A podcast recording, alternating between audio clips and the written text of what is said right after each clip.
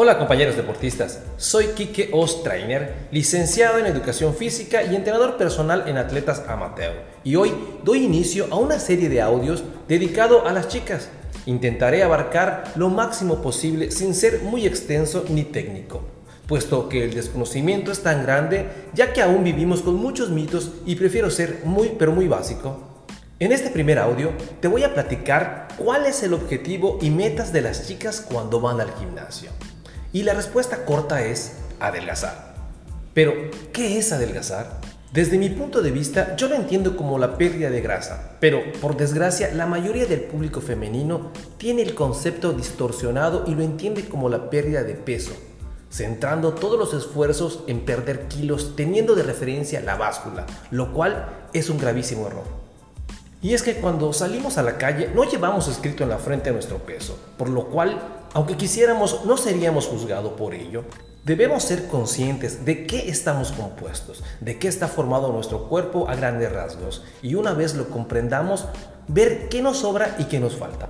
A simple vista, se nos juzga por lo visual, la apariencia física, el volumen, proporciones, contorno, es decir, un conjunto de rasgos físicos, los cuales nos dan mejor o peor presencia sumado a los comportamientos y gestos que tengamos, nos harán proyectar una imagen hacia las personas con las que estemos interactuando o que nos estén observando. Para que la imagen que demos sea buena, la seguridad en uno mismo ayuda mucho. Y para tener seguridad en uno mismo, aparte de gustarnos, debemos tener la sensación de que estamos gustando. Está claro que no hay un único patrón estético, por lo que podemos tener preferencias y dar prioridad a unos rasgos determinados. Por ejemplo, una cintura estrecha, unas piernas esbeltas, un glúteo con forma, un abdomen plano, unos hombros erguidos, etc. Pero siempre que busquemos una armonía física, por norma general siempre habrá un denominador común, y es un nivel bajo del porcentaje de grasa corporal. Al decir esto, muchas chicas estarán pensando ahora mismo, fuera grasa, fuera grasa de mi cuerpo. No tan rápido. Chicas, déjame ponerte una situación para que pongas en práctica. Cuando salgas de bañarte y vayas a cambiarte de ropa, mírate frente a un espejo. Por unos segundos imagina que te han concedido un deseo y por arte de magia desapareciera la grasa que tienes en tu cuerpo. ¿Realmente piensas que el resultado coincidiría con el ideal que tienes en mente? En el contexto y suponiendo que eliminamos la grasa sin tener un cuerpo mínimamente formado, simplemente perderás la forma que te caracteriza como mujer. Es de sobra conocido que no te gustaría pesar mucho, al igual que no tener grasa, pero tampoco músculo ni agua, pero entonces solo nos queda piel y hueso. Si te dieran por un momento ese deseo, te darás cuenta que estarías deseando un objetivo equivocado, porque estar sin grasa, sin músculo y sin agua ni es saludable ni es una opción. En sí, la gran parte de nuestro cuerpo es agua. Todo lo anterior en su conjunto tiene unas proporciones y un peso que junto con la masa ósea, órganos y demás elementos forman nuestro cuerpo y que además deben tener unos valores determinados para presentar un buen aspecto y estar sanos, por lo cual pesar 45 kilos tampoco es una buena opción. Entonces el objetivo de las chicas correcto sería no adelgazar, sino cambios en su composición corporal.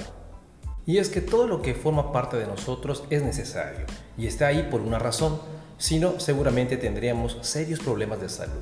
La clave está en la cantidad que tengamos de cada cosa.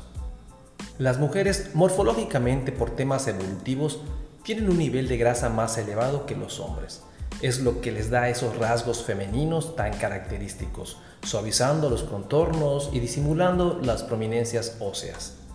Si eliminamos esa grasa sin tener un desarrollo muscular previo, perderían esa forma tan característica y cualquier rasgo de su estética. La masa muscular, te guste o no, forma parte de ti. De hecho, si no fuera por ella, no podrías ni mantenerte en pie. Y quieras o no, es el horno metabólico de tu cuerpo, donde se consume la mayor parte de la energía, con la cual, aparte de no ser una opción prescindir de ella, perder parte de ella por voluntad propia tampoco es una opción inteligente. Entonces, en resumen, tenemos que la pérdida de masa muscular queda muy bien en la báscula, pero no mejora lo que ves en el espejo. En el próximo audio te voy a contar sobre lo que piensan las chicas a la hora de perder peso o grasa corporal y qué enfoque hacen en su alimentación. Además, los errores que están cometiendo. Hasta entonces, te envío un gran abrazo.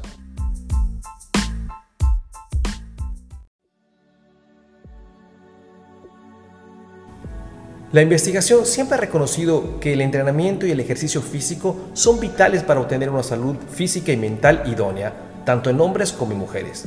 Hace años, la mayoría de las mujeres adoptaba un sedentarismo completo, hasta llegar a la pubertad, obligado en gran medida por la presión social existente.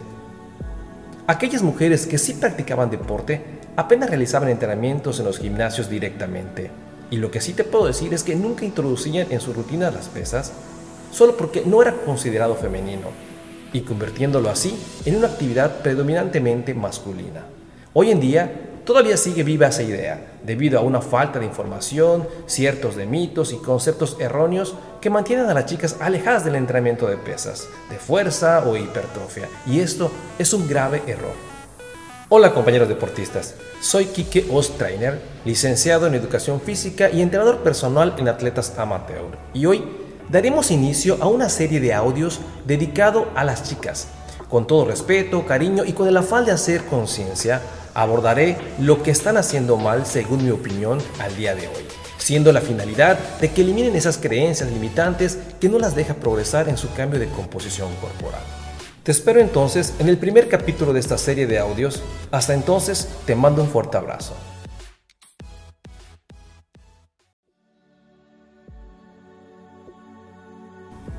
La investigación siempre ha reconocido que el entrenamiento y el ejercicio físico son vitales para obtener una salud física y mental idónea, tanto en hombres como en mujeres.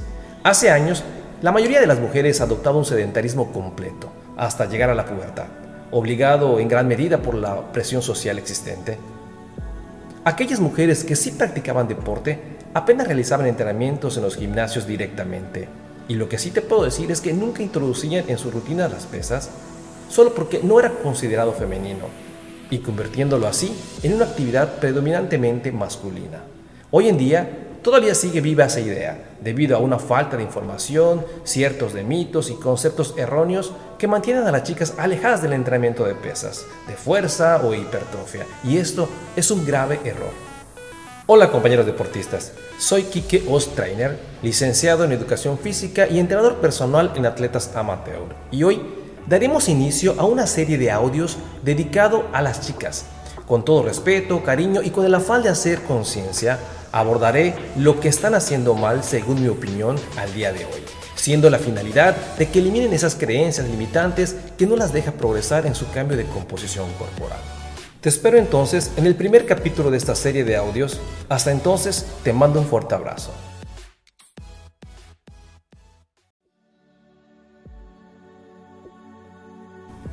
La investigación siempre ha reconocido que el entrenamiento y el ejercicio físico son vitales para obtener una salud física y mental idónea, tanto en hombres como en mujeres. Hace años, la mayoría de las mujeres adoptaba un sedentarismo completo, hasta llegar a la pubertad, obligado en gran medida por la presión social existente. Aquellas mujeres que sí practicaban deporte apenas realizaban entrenamientos en los gimnasios directamente, y lo que sí te puedo decir es que nunca introducían en su rutina las pesas, solo porque no era considerado femenino, y convirtiéndolo así en una actividad predominantemente masculina. Hoy en día todavía sigue viva esa idea, debido a una falta de información, ciertos de mitos y conceptos erróneos que mantienen a las chicas alejadas del entrenamiento de pesas, de fuerza o hipertrofia, y esto es un grave error. Hola compañeros deportistas, soy Kike Ostrainer, licenciado en Educación Física y entrenador personal en atletas amateur, y hoy daremos inicio a una serie de audios dedicado a las chicas. Con todo respeto, cariño y con el afán de hacer conciencia, abordaré lo que están haciendo mal según mi opinión al día de hoy, siendo la finalidad de que eliminen esas creencias limitantes que no las deja progresar en su cambio de composición corporal. Te espero entonces en el primer capítulo de esta serie de audios. Hasta entonces, te mando un fuerte abrazo.